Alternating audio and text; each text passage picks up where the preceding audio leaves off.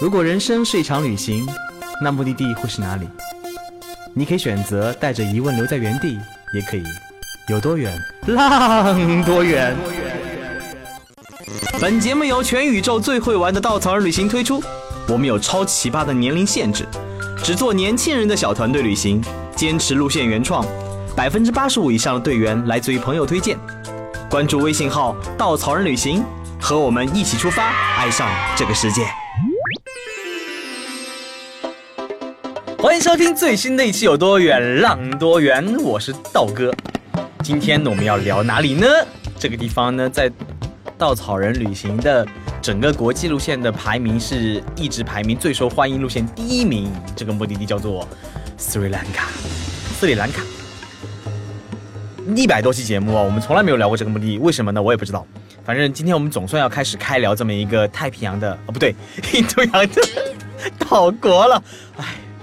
斯里兰卡呢，在零九年结束了长达三十年的内战之后，迎来了旅游市场的井喷式发展。网上随便一搜就是大把的攻略，小清新的茶园火车，浪漫的海边火车，霍顿平原世界的尽头，粉红色邮局，发展形势一片火热的时候呢，有一些负面报道又出来了，什么吐槽中国人太多的，抱怨火车特别拥挤的各种声音。这期节目呢，道哥找来了咱们在兰卡驻扎了一个月的领队阿池，Hello，大家好，我是阿池。还有我们的老司机小宝。Hello，大家好，又小宝是 又是我。小宝是有车就开始开的人啊，让他们一起聊聊真实的斯里兰卡旅行到底是怎么样子的。阿池呢，之前是常驻尼泊尔，然后这次赖上了兰卡。这么偏爱东南亚，是因为长得像当地人吗？不是啊，我到哪里都是待一个月之后才能被解禁回来。反正就是被派去了，对吧？对的，然后这些年来，去斯里兰卡的中国游客人数直线上涨，有些景点开始变得非常商业了，甚至你遇到当地人也不像攻略里拍的那么的亲切淳朴。阿池，你亲身的感受怎样的呢？我其实还是很喜欢斯里兰卡这个地方，而且我去之前其实也有点担心，就在担心所谓所谓这样一个微笑的国度是不是啊、被旅游业重新去改造过，是不是都是因被奔着你钱包里的那些 money 然后来对你微笑？我一开始也是有这种担心的，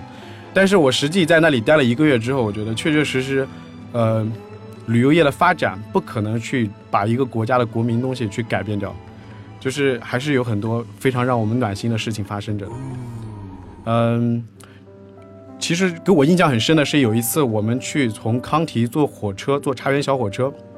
然后去到 Nuara Elia，呃，我们正好去的稍微有点早，在等火车的时候啊、我和几个妹子我们就一起在火车站那里啊、等火车。那几个妹子呢，她们正好都呃在康体买了特别漂亮的这种女孩子穿的纱丽，啊、他们那天就因为也想在火车上去拍这种穿纱丽的服装嘛，所以都早上早早的起来，然后换上了纱丽，跟我们到了那个拥挤的火车站里边。好玩的事情是，到了那个火车站的时候，我们在那里等的时候，有几个当地的当地的女孩子和一些妇女，她们就主动走过来，然后跟跟我们那几个女生就说你们穿的衣服的方式不对，就说她们穿的不对，然后就来主动就过来帮她们去调整她们身上穿的纱丽。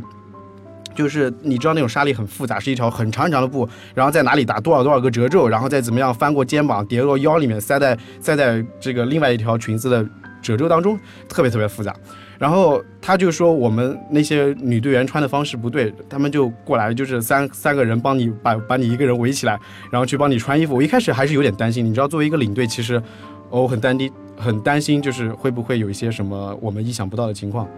但是后来发现，这些当地的妇女还有女孩子，她们其实就是话很少，发自内心的想帮你。然后而且她们后来就发现，就是这个衣服穿的不对之后，需要用别针，就她们其实很多部位需要用别针把那个呃纱丽给定起来，就扣起来。但是她们就是我们的女孩子身上没有，而且附近小店也买不到。她们就从自己的身上，从自己的衣服上，然后拿下别针，或者找身边其他的那些呃斯里兰卡的妇女把他们的别针借来，然后帮我们的队员去扣，然后我们队员都非常非常的感谢，就是没有想到别人会主动来帮你做这件事情，而且帮你做这件事情之后，他们甚至去就是如此，呃，就是拿下自己身上的东西，然后来给你，然后我们想去回报也没有什么东西可以回报，就这个过程其实想一想，还是蛮令人感动的。小宝呢，有在那边遇到什么让你特别印象深刻的人或事儿吗？呃，其实我觉得跟阿池的很像，就是当地人的这个淳朴劲，其实真的不会短时间因为游客而就是像传说中那么迅速的商业化。就是我们一开始都去的是比较呃游客比较多的地方，然后之后会带大家去一个很深山里的小镇，叫做哈布塔勒，然后那边我们会去一个深山里的茶厂。然后在路上的时候，路边会看到很多小孩子啊，还有当地人。然后我正好坐在车窗旁边，所以我就很自然的，也很习惯的就微笑跟他们打招呼。结果就是突然前面拐过一个小村子的时候，明显看到有一处房间里面有很多的人。然后我跟他们打招呼的时候，他们就疯了一样的跟我狂回回应我。然后那一刻，我觉得自己是郭富城，就是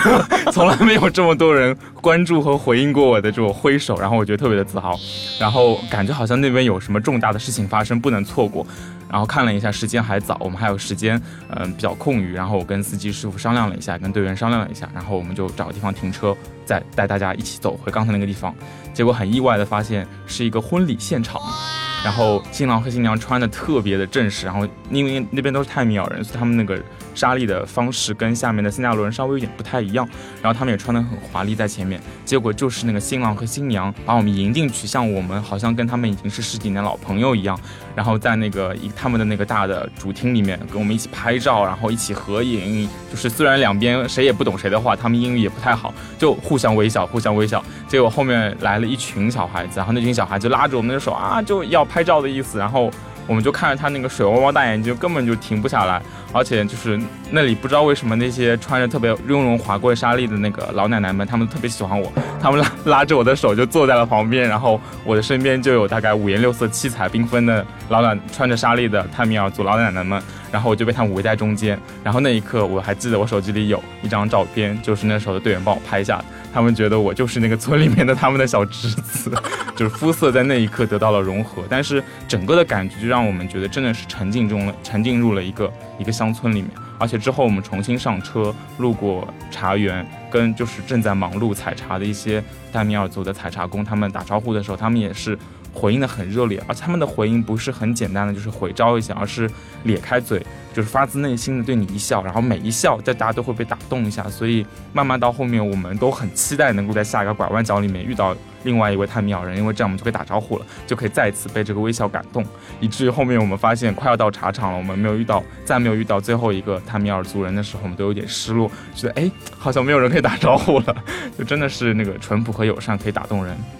嗯。刀哥去过三次斯里兰卡，那个其实说实话，每次去还是有一点变化的。比如说第一次去的时候呢，呃，没有讨价还价，很很方便的，花了一点点钱就到了酒店。第三次去呢，还花了很多功夫去砍价。其实我觉得，一个地方的发展呢，你势必会带来一些正面跟负面的作用。尤其是你游客，当中国有一帮帮的阿姨妈妈们带着一大堆人民币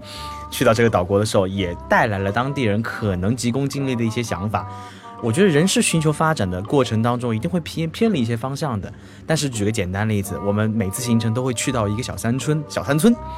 每次每次经过那里，当当地一个小幼儿园，幼儿园的老师跟小孩子们都会用最热烈方式跟你招手，而且每次要招上十分钟，然后你不停招啊招啊招，边走边走，然后每一次都没有改变过。我们有很多很奇葩的路线名路线取名啊，比如说什么天境祁连、秘境川西，什么各种境。但是斯里兰卡这条线呢，我们把命命名叫做西兰的微笑。为什么叫西兰的微笑？就是在这个国土里面，你跟每个人见着见着的时候，他们都会给你最最发自内心底的那种温暖的笑容，会融化你的整个感觉。就算路上遇到一些可能因为发展而造成急功近利，可能产生的不开心，但你真正深入内地，深入到更多山村，感受到更更多原当地人的生活，你才会发现这种微笑从来没有丢失过。其实现在是大家生活节奏很快啊，压力也很大。斯里兰卡人不是很富裕，但生活节奏又很很慢，你很难看到他们急躁的一面。在这样的氛围下，你也许会思考：我拥有比他多得多，他却比我快乐的多。嗯，是的，就是我们觉得就是在在我带队的过程当中，我就有这种感受。就像我们，呃，我们找的供应商，我们找的司，就是我们的司机、司机助手这些当地人，他们的。他们并不觉得自己是处于一种嗯生活物质很贫乏的状态，相反，他们每天都会用鲜花去装点自己的生活。我觉得这个给我影响蛮大的。你像我们在国内带队的时候，嗯，基本上看不到有什么司机会为你准备一些小惊喜。但是我们在斯里兰卡，基本上每次带队的时候，不同的司机啊，不同的司机助手，我一开始以为只是个例，但我后来发现，就是基本上所有的我们在斯里兰卡雇佣的这些司机和司机助手，他们都会在有些你你早上上车的时候，突然发现整个车厢被鲜花装满了，装点就就装饰过。啊，有的时候是在你的座位前面塞了一束非常漂亮的那种喇叭花，就是紫色的，还有很多漂亮的鲜艳的颜色的野花，我都不知道名字。就是队员上车的时候都特别的感动，好像我们很少生活当中有这样子的待遇，但是对他们来讲，这是他们平时表达自己生活快乐的一个非常自如的方式。他们生活就像这样一个充满鲜花的状态，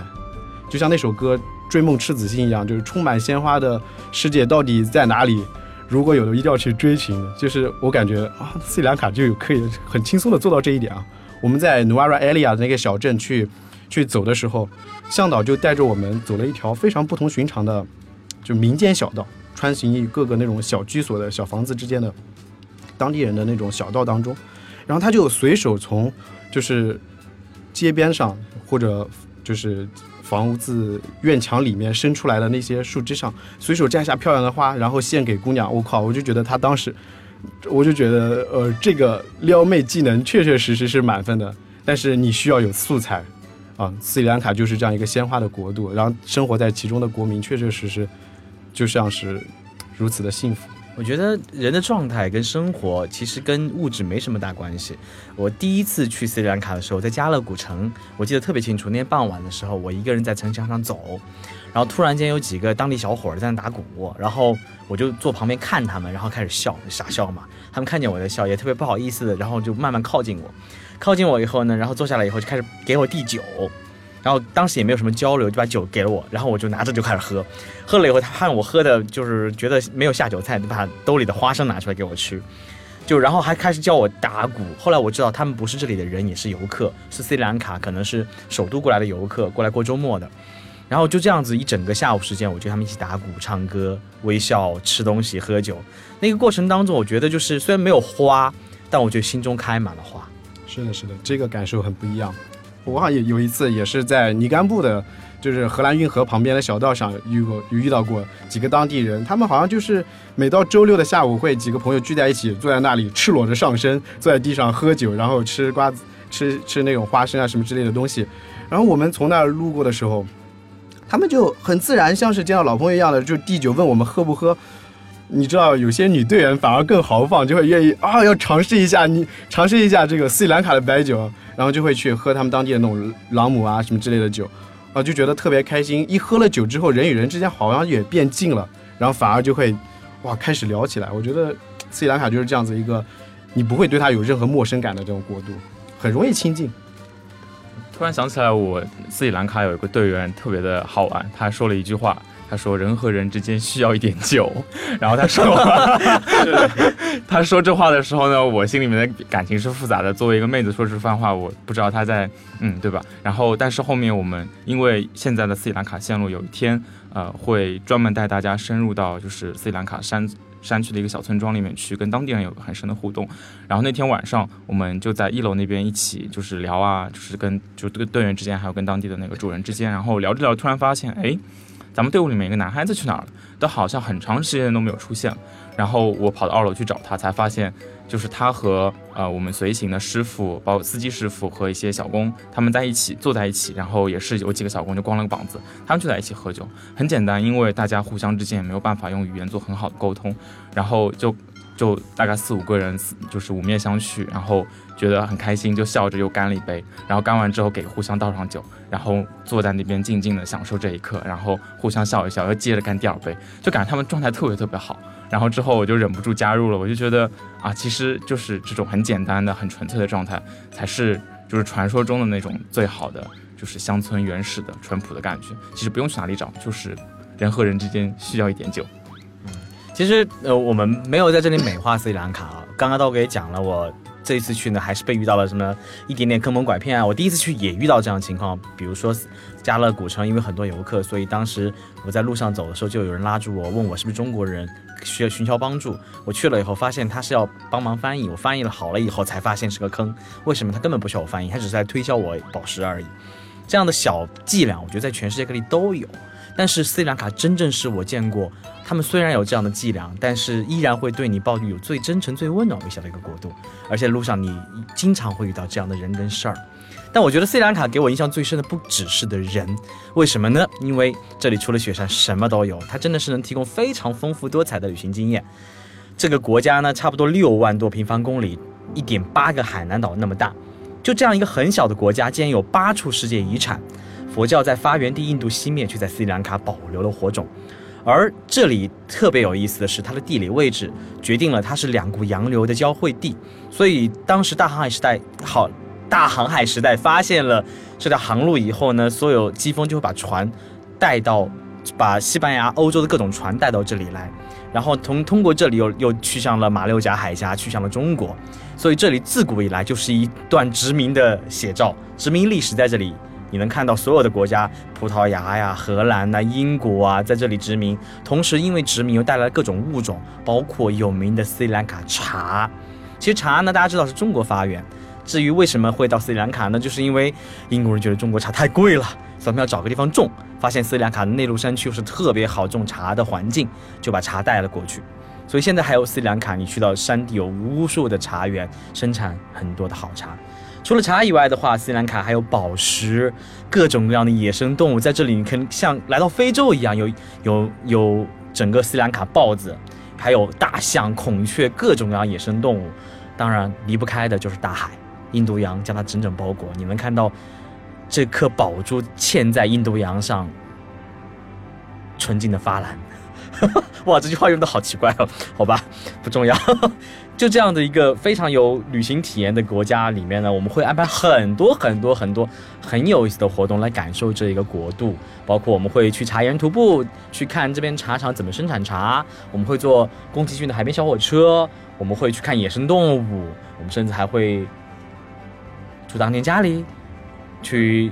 海滩发呆，去徒步，去做各种各样有意思的事儿。所以阿驰，你最喜欢哪个活动呢？啊，有好几个。其实，先说第一个，就是我们去坐茶园小火车，就是这个来斯里兰卡的人基本上都会去做，但是怎么打开方式是不一样的。啊，我们第一次坐茶园小火车的时候，很神奇，遇到了一个这个世界上，对吧？最有能量、最神奇的民族就是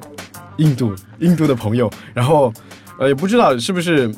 不知道什么原因啊，就只要是有印度在这个车厢上，大家都突然莫名其妙就被点燃了一种激情。然后我们一开始先是尬聊，后来变成了尬歌，在最后就开始大家哇，两个车厢的人聚集在一起开始狂舞，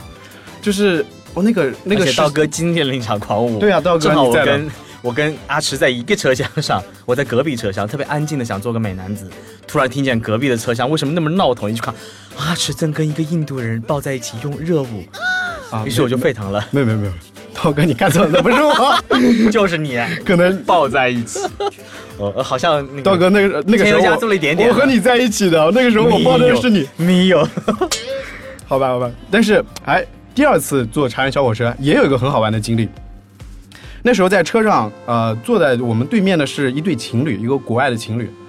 很有意思的是，这个男孩子是来自于葡萄牙，这个女孩子是来自于荷兰，他们现在都定居在英国。你想没想到这三个国家跟斯里兰卡有什么关系？都是他们殖民地、殖民国呗。对，我就说你们这对情侣来斯里兰卡玩，简直就是还债。所以，而且很好玩的是，这个男生，这个男生首先一开始我们特别好奇的是，他身上穿了一个元素周期表的衣服。但是仔细一看，却不是元素周期表，而是食物周期表。各种颜色代表着有的是酒，有的是食物。然后好玩的事情是在我们开始聊天聊起来熟悉之后，就这样一个就是嘴巴永远合不拢的一直在笑着的男生，他就开始要跟我们表演魔术。一开始给我们表演了几个魔术啊，我就觉得就我也趁机学了几个魔术，然后把我学会的学过的几个魔术跟他去交流了一下。后来这哥们儿他说他需要一副牌，一副就是很普通的牌。我说我这个牌都是有一些特殊的、特殊的那种式样的嘛，就没有。然后他说啊，我去隔壁找那那边那边正在打牌的这个斯里兰卡的哥们儿去借一副牌。然后他就跑过去找那副那那那些哥们儿借牌。然后那些哥们儿说你要干嘛？他说我要去变给给那几个中国人变魔术。然后那些说不行，你要先变给我们看，我才能把牌借给你。于是他就开始变给他们看，把他所有会的魔术全部变了一遍。然后我当时不知道，我当时是坐在隔壁车厢嘛，就看着那哥们儿去借牌，借了很久没有回来，结果那个车厢突然就沸腾了。然后再过一会儿，他就带着一帮阿不是阿三，带着一帮蓝呃蓝卡的朋友们来到了我们的车厢。哇，那蓝卡的朋友说：“我要给你变魔术。”就他就是我觉得，有的时候你在茶园火车上，你真的是可以遇到各个国家的人，而且就是包括当地人。就是我们坐在这个车厢的时候，有的时候不仅仅是挂火车，不仅仅是去看外面的风景拍拍拍，有的时候你跟当地人在这个地方，或者跟一些旅行者在这个车上。哇，有很多可以交流的机会，发生很多火花，非常有意思。我说句实话，走的时候真的有点恋恋不舍。嗯，前段时间不是有一篇很火的微信文章，就在吐槽说斯里兰卡的火车听上去特别高大上，其实坐上去全是很挤嘛？然后我特别想怼回去，坐火车不就为了感受这种当地人的拥挤跟热情吗？那你坐火车干嘛？只是交通工具嘛？对的，对的。其实他们也有很高端的那种。呃，就是很干净、有空调的火车，但是那失去了意义啊！我们又不是去感受新干线，那你干嘛不去日本呢？特别想吐槽的一点就是那个，我们一开始是订火车的时候看到有一等座和二等座之选，对吗？然后我们有一条线路中我带的就是特别正巧，有有一段是二等座，有一段是一等座。结果二等座就是大家想象中的或者是照片里的，只有风扇，然后也没有空调，就电风扇吹着，窗也是打开的。但是就是能够像阿赤和刚才道那个道哥说到，能遇到很多当地人。然后另外一段一段的所谓的一等座，它是怎么样的呢？空调吹得非常足，然后还给你提供一路的 WiFi，虽然那 WiFi 密码很长，输了五分钟。然后旁边还很贴心的给我们用上了黑色的遮阳玻璃。然后整个车厢一走进去，这个气氛就是睡觉。结果大家在里面睡了一路之后，才恍然发现，哎，我坐火车其实是用来看景的，我坐火车其实是用来跟当地人交流的。才发现，其实所谓的舒适和就是比如说空调或者说遮阳玻璃，可能并不是我们旅行中想要。嗯嗯，这段吐槽特别的好，但是呢，因为我们的供应商，呃，不是所有的能力都那么的平均，所以他有可能会订到三等座、二等座、一等座，所以很有可能听这期节目的小伙伴正在斯里兰卡，我们团队的时候坐的一等座，没关系。坐一等座椅也不能阻碍我们跟当地人交流的热情。你可以从一等座跑到二等座去，对吧？有的时候是可以的，要趁着列车员把门 啊把两个车厢的门打开的时候，你赶紧就溜过去。我们有曾经有一段时间就被锁在锁在二等座的两节车厢，然后既不能挂火车，也不能去别的地方玩，就是哇，只能坐在那里傻傻的发呆。哇，那节车厢的列车员真的是太严肃了，让我想起了一些。一些女生宿舍的宿管阿姨，为什么是女生宿舍的宿管阿姨？男生宿舍的宿管阿姨一般都很和善，你不觉得吗？就不是为什么你会认识女生宿舍的宿管阿姨？这期节目难道讨论这个吗？小宝难道你就不认识吗？好假，怎么又偏了？然后还有 斯里兰卡，其实很多人觉得斯里兰卡呢是一个可能发展的没有那么的。完善的东南亚国家，比如说比起来那个泰国啊，大家知道泰国有很多高档酒店，大家觉得哦，斯里兰卡可能我们是吃苦的，哈哈，你想错了，斯里兰卡有很多很多好酒店，最有名的两个，一个叫 Jetway，一个叫 Heritage，这两家都应该是斯里兰卡数一数二的精品酒店，大家如果。登录稻草旅行的网站，发现我们的旅行路线有两条不一样的版本。我们有一条比较稍微高端一点的，嗯，就会住到很多很多晚的 Jetway Inheritance，你会感觉哇哦，这就是高大上的度假风，浓浓的吹来。对，我觉得我个人特别喜欢斯里兰卡，就是有一个说法说是三 S 服务嘛，Sunshine、See and Smile，对吧？但是我个人觉得，我们稻草人的路线其实就是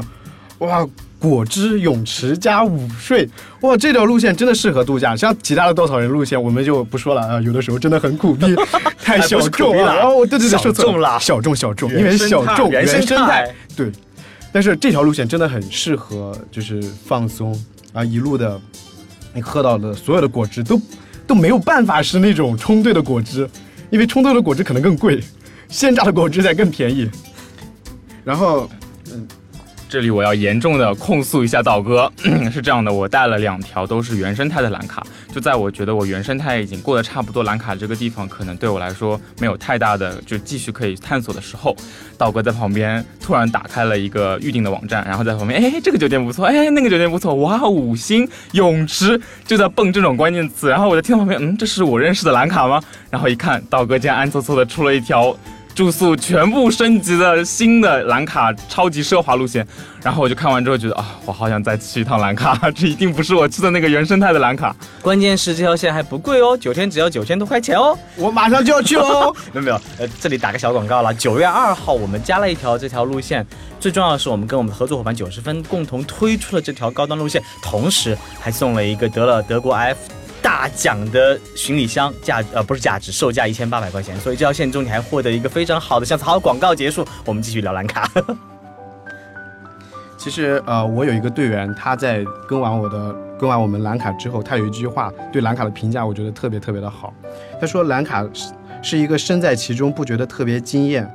但回头一看却很值得回味的一个国度。我不知道道哥是不是这样感受？嗯，其实就在我们最早，我第一次去到兰卡回来以后，我对兰卡的定义就是一个戴着面纱的国度。为什么呢？就是说你很可能不是那么第一时间会爱上，你不是那么第一时间会看清楚它真实的样子。但当你回来，你在回味那个过程当中，它是一点点你去拨开那个面纱的过程，你能从中获得一些哦。那些一点点的温暖，一点的热情，慢慢把你心心扉打开。就是那个过程当中，你可能看不到那么多的大山大水，它的海可能没有马尔代夫那么的蓝，它的山呢可能没那么的高，它的森林可能没那么的辽阔壮美。但是在整个过程当中，真的是你的心扉一点点被拨开以后，你发现哇，面纱以后是那么温暖的微笑，那么让你心情愉悦的过程。我觉得这是兰卡最大的魅力。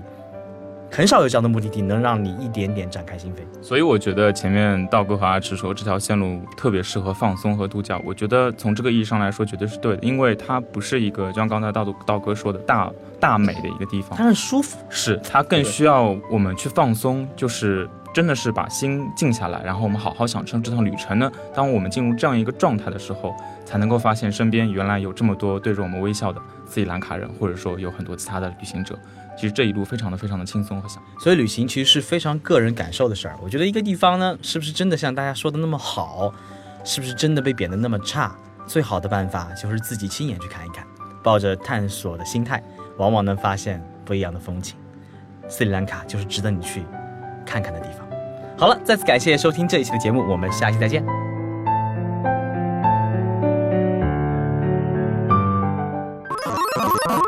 请搜索“稻草人旅行”，和我们德艺双馨、颜值出众的领队一起出发，爱上这个世界。